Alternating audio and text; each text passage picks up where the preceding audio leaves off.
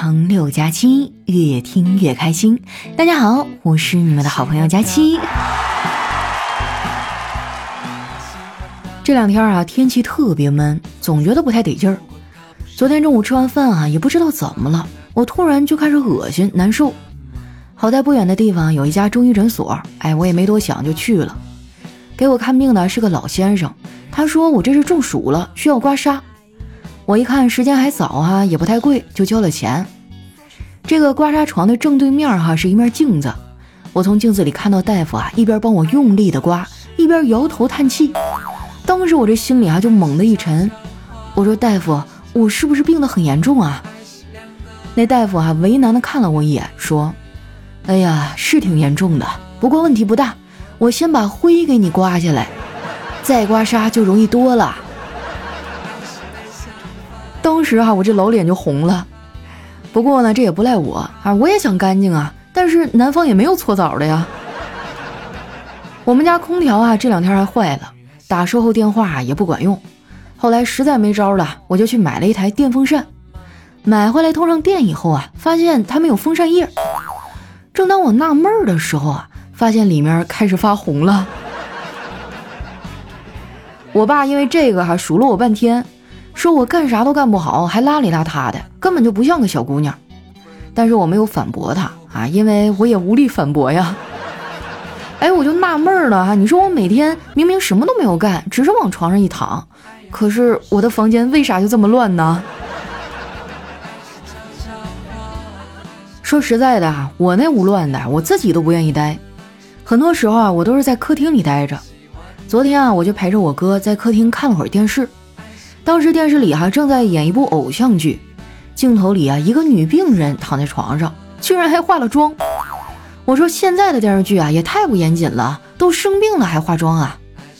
我哥淡淡的说：“现在连死了都得化妆，他只不过是病了而已啊。”说的好有道理哈，我竟无言以对。看了一会儿电视剧啊，我哥就回屋睡觉了，我自己待着没意思啊，就开始看恐怖片儿。为了让自己啊不那么害怕，我还打开了弹幕。没想到啊，不开不要紧，这一开我更害怕了。光是看到“前方高能”这几个字儿，我的腿就开始发软了。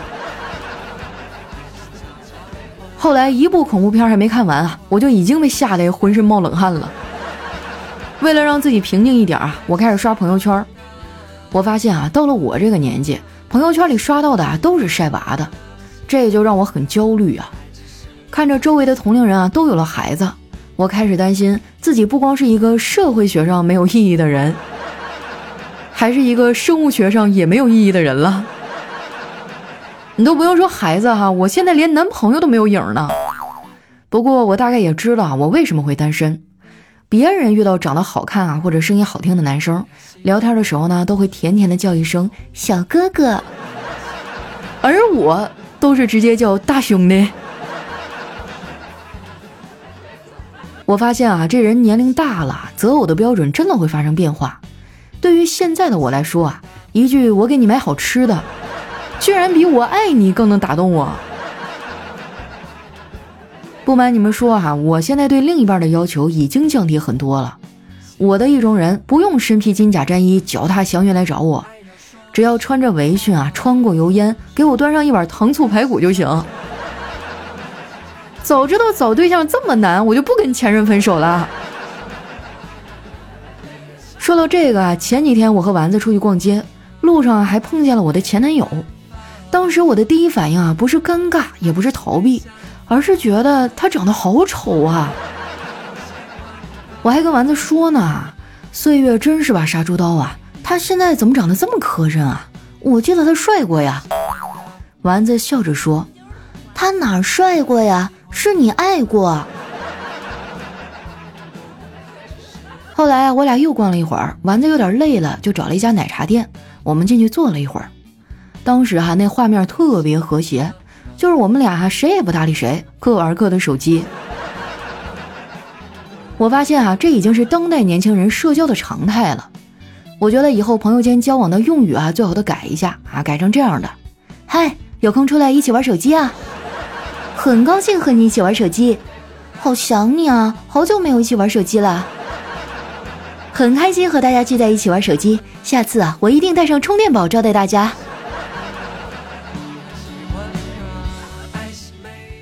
不得不说呀，手机确实是人类最好的朋友，但是呢，它也是人类最脆弱的朋友，动不动就摔坏了啊，被偷了，屏幕摔裂了。所以现在很多的手机品牌啊，针对这些问题推出了相应的功能，比如说啊，手机防水功能。但是我觉得啊，这就是个噱头。手机防水啊，就像爱情一样，你要信任它，偶尔淋个雨呢也不用担心。但是呢，你不能考验它，随便往水盆里扔哈，早晚都得死啊！别问我是怎么知道的，我上一个手机哈就是这么坏的，水泡了之后啊，根本就开不了机。我怕别人找我有事儿啊，就用我爸的手机登录微信，发了个朋友圈，顺便呢还跟丸子哭诉了两句。我发现哈，有朋友真好。每次我有烦恼哈，或者遇到不幸的时候，都会跟朋友抱怨一下，而他们呀，每次都会语重心长的对我说：“哈哈哈哈哈哈哈！”哎呀，真的是要多扎心有多扎心呐。不过他们嘲笑归嘲笑哈，嘲笑完了还是会帮我的，这可能就是我们之间的相处模式。所以哈，我对他们也都挺好的。最近呢，小黑快过生日了，他老早就嚷嚷着想要一个耳机。于是呢，我决定送他一个啊，当生日礼物。做了这个决定之后啊，问题紧接着就来了。我对耳机呢是一窍不通啊，怎么能选到合适的呢？后来哈，我哥告诉我一个诀窍，他说，如果你要买耳机啊，预算是三百，那你就在某个社交平台上发帖说，三百块钱以下的都是垃圾。很快就会有人过来跟你开杠了。谁说的？你用过某某某吗？你了解过某某吗？没用过，别瞎说。连某某都不知道，真是无知者无畏啊！然后呢，你就可以买到性价比无敌的耳机了。后来我用这招试了一下，还真挺好用的。我从评论区的一堆品牌里啊，选了一个性价比最高的。而且京东最近呢，在搞六幺八年终大促，优惠力度特别大，整体算下来啊，便宜不少钱。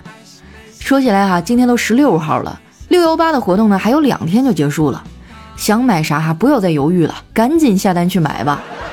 现在呢，打开京东搜索“非常六加七”，还能领到我的专属红包，每天都能领哈，领了就是我的人了。赶紧去搜索加入哈，成为我的队友吧，我带着你们一块省钱。当然了哈，你也可以点击节目下方的这个小黄条，直接跳转到领红包的页面哈，更方便。你别看我成天挤兑小黑啊。其实我还挺喜欢这个朋友的，小黑人不错，没啥大毛病，就是嘴碎了点儿。最近天热了，很多同事啊都开始往办公室里带水果。昨天丸子啊就带了一整盒的甜瓜，我们分着吃了。吃完哈，丸子去洗饭盒，前前后后啊洗了得有二十分钟。回来的时候呢，我忍不住问他：“你怎么洗了这么久啊？”小黑在一旁插话说：“女孩子嘛，都喜欢久一点儿。”哎呀，这也不是开往幼儿园的车呀！我们正说着呢，外卖小哥突然来了。他说：“丸子女士，你的外卖到了。”丸子说：“好嘞。”哎呀，又是你给我送的呀，辛苦你了。小哥沉默了一会儿啊，突然说：“我打算辞职，不送外卖了，跟着你干。”丸子惊讶地说：“跟着我干，什么意思呀？”我算了算，这一年来啊，你几乎每天都在吃外卖。你一个月点的外卖钱都超过我的工资了，这样你雇我给你做饭吧，我以前学过厨师，我单独给你做，你看怎么样？看着没啊，能吃也挺好的，光丸子这一个人哈，不知道养活了多少小饭馆呢。别人说自己是吃货啊，那是为了扮可爱；丸子说自己是吃货，那也是实至名归。之前啊，我们聊天聊到感情话题，我问他。丸子啊，从小到大有没有一个人，每当你想起他的时候，心里就又酸又甜的？丸子说：“有啊，我们家门口卖糖葫芦的那个大叔。”前段时间啊，丸子爸妈来这边了，跟他待了将近一个月。爸妈嘛，就是见不着面的时候天天想，一见着面没待几天啊，就开始挑毛病了。那段时间啊，丸子没少跟他妈拌嘴。有一次呢，吵得特别凶，丸子他妈妈啊摔门就走了，留下丸子自己在客厅里抹眼泪。他爸呢，看自家闺女啊都哭成泪人了，也挺心疼的，就安慰丸子说：“闺女啊，你这个暴脾气得改改，怎么那么不懂事呢？别哭了啊，爸给你买零食，想吃啥呀？”听到这个话，丸子立马就不哭了，说：“我想吃牛肉干、话梅、干拌面、果冻、豆沙饼、酸奶、冰淇淋。”说到这儿啊，丸子他爸爸就打断他说：“哎，算了算了。”我还是出去哄哄你妈吧。我们家也有一小吃货，哎，那就是我的小侄女妮妮。这孩子啊也不知道随谁了，胃口特别好，平时不看着点啊，她能一直吃。我嫂子一开始呢还挺焦虑的，后来啊她学会了因材施教。妮妮这个加减法总是不会算，我嫂子呢就从零食袋里啊拿了五块小饼干，吃了其中三块，然后问她。这里呢，原来有五块饼干，现在我吃了三块，还剩几块啊？妮妮啊，兴奋地回答说：“两块。”我嫂子啊，高兴地说：“答对了，好，那下面我们来学十减七。”哎，这妮妮听完啊，愣了一下，然后哇的一声就哭了。现在的孩子啊，也太不容易了。妮妮三岁上幼儿园啊，就开始学认字了。现在这孩子认识的字儿哈比我都多，为了能巩固住啊，我嫂子让他天天写日记，啊，就是简单的记录一下今天发生了啥。有一次啊，他写完没收起来，我就翻着看了看，只见第一页上啊写着我吃了个蛋糕，第二页上啊写着吃了个冰淇淋，第三页写着吃了个汉堡。看到这儿啊，我忍不住感慨。这孩子啊，吃什么都记下来，不愧是个小吃货呀！话音刚落哈，我就翻到了第五页啊，只见上面写着：“今天上午就吃这么多吧。”我嫂子啊，也曾经想控制一下妮妮啊，但是根本控制不住，因为我爸呢总在中间搅和，还会偷着给妮妮拿好吃的。说实在的啊，教育孩子这个活儿啊，真的太累了。八零九零这一代啊，太不容易。我们的人生呢，基本上一句话就能概括：青春献给了房子，中年献给了孩子。应该有个人对我来撒娇。我说这样的情景也很好温柔胡闹，偶尔想起初见你时的那份感情一段音乐，欢迎回来，这里是喜马拉雅出品的《非常六加七》。喜欢我的朋友呢，记得关注我的新浪微博和公众微信，搜索“主播佳期”，是“佳期如梦”的佳期。那又到我们留言互动的时间了哈。首先，这位听众叫幺八幺八零幺九，他说：“佳期啊，我马上要考专四了，好怕过不了啊！前两天呢，还去文殊庙上香了，这也算是临时抱佛脚吧。真希望今年能过，不想明年再来一遍了。”专四是什么呀？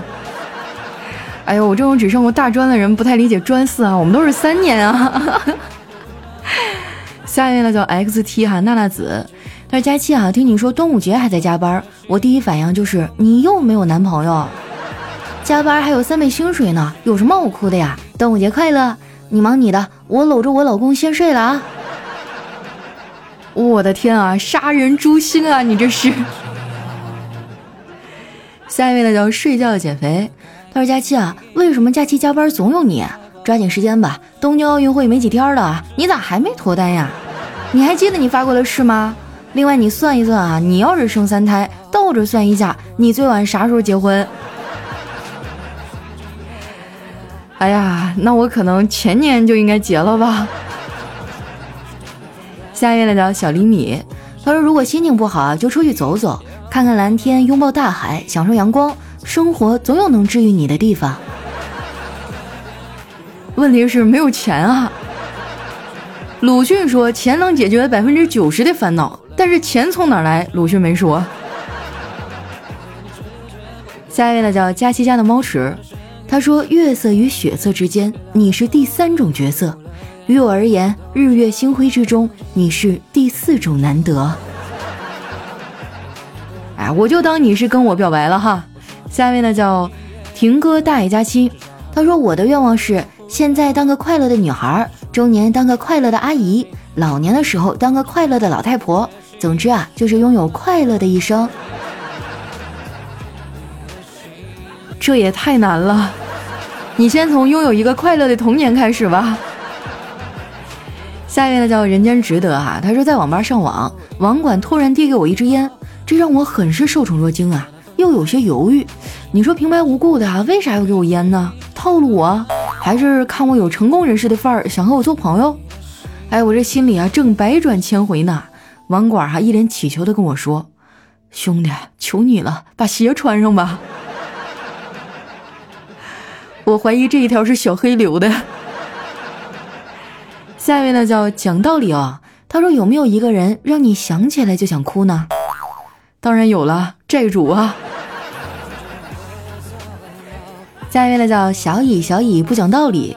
他说我问妈妈，如果时间倒流，你还会选择嫁给爸爸吗？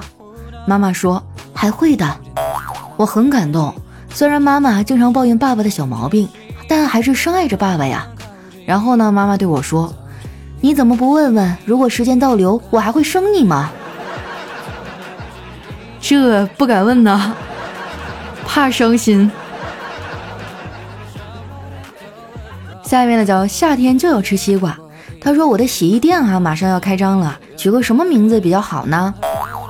洗衣店哈，那首先要跟你的业务相关啊，然后又要足够特别，让别人能够一眼就记住你。我想想啊，要不这样，你的店就叫“还我清白”吧。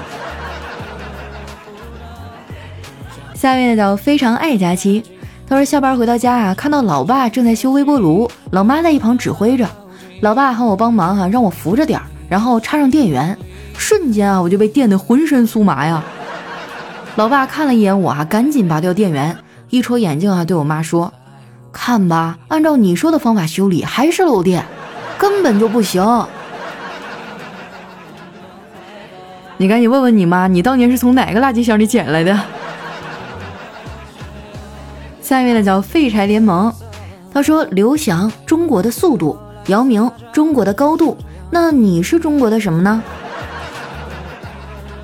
我觉得我再努力努力就可以成为中国的重量了。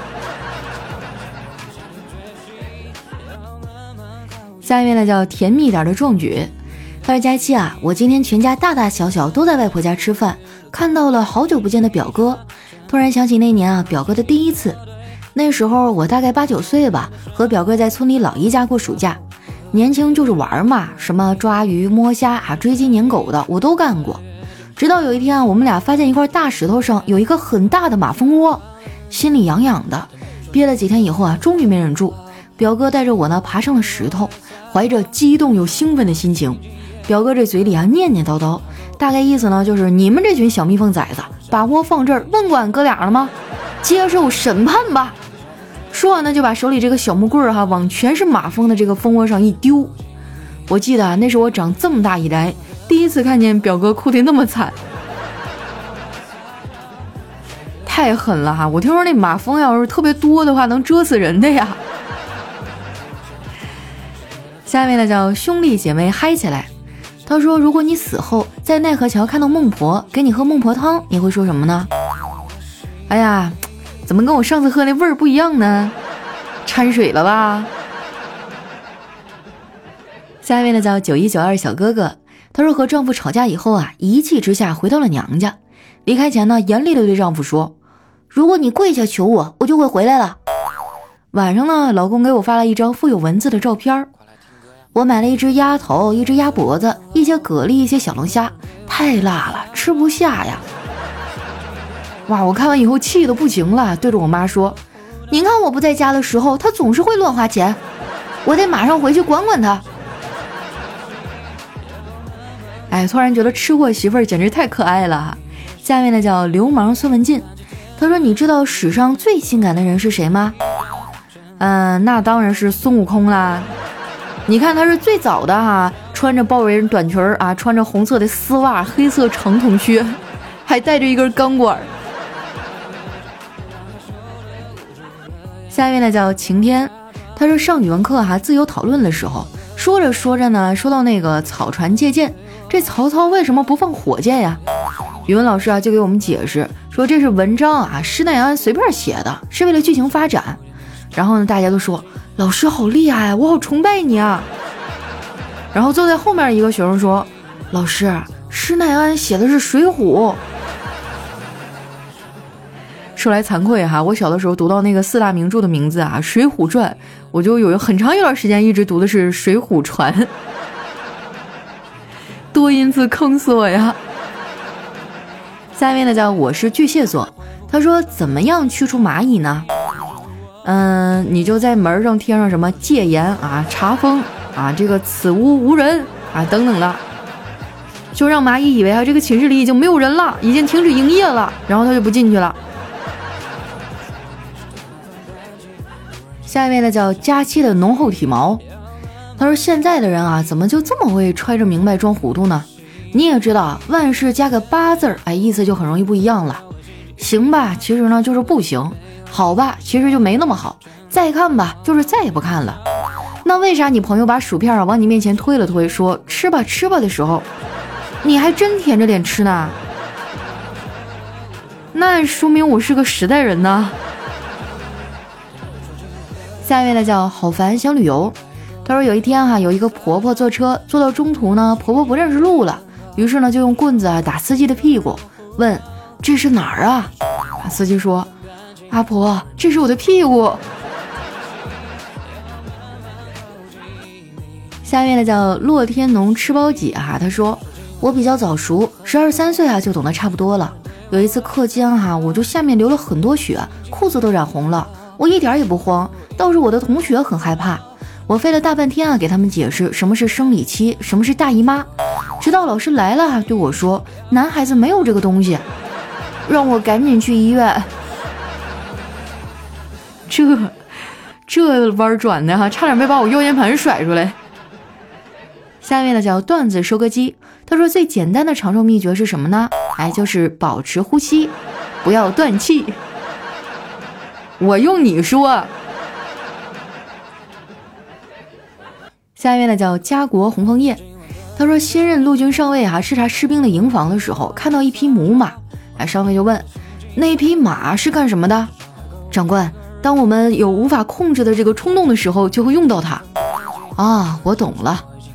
然后一个寂寞的夜晚啊，这个上尉呢感到很冲动，于是呢要求这士兵哈把马带到帐篷里。哎，完事儿之后呢，他对士兵说。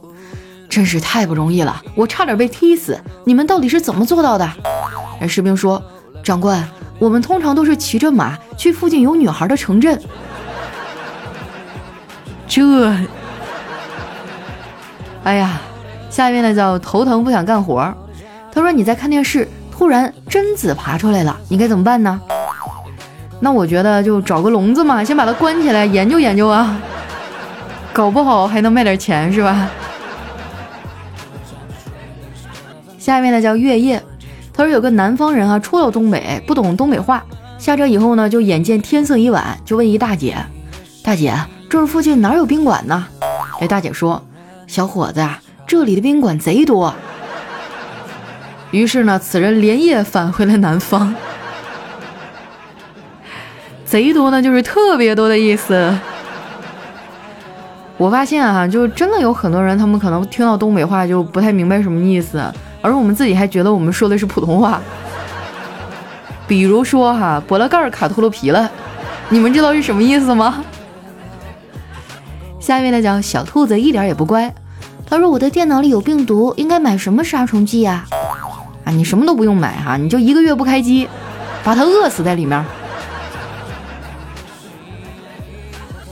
下一位呢叫瞅你漂亮，他说有一天啊，这孩子问妈妈，什么叫度蜜月呀？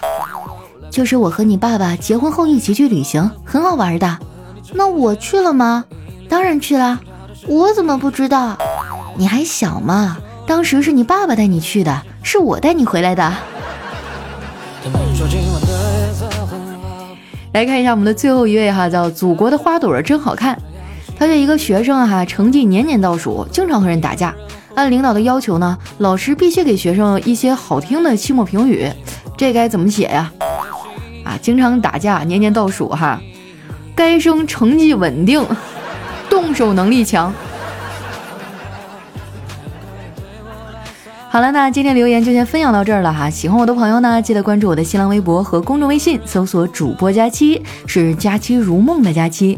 六幺八马上就要结束了，还没有领红包的朋友，抓紧时间哈，点击一下节目下方的小黄条，或者打开京东哈，搜索非常六加七，记得不要打错别字啊，就可以领到专属于我们听众的三个红包了。那今天我们的节目就先到这儿啦啊！有什么想对我说的话呀，可以留在节目的下方，我们下期再见。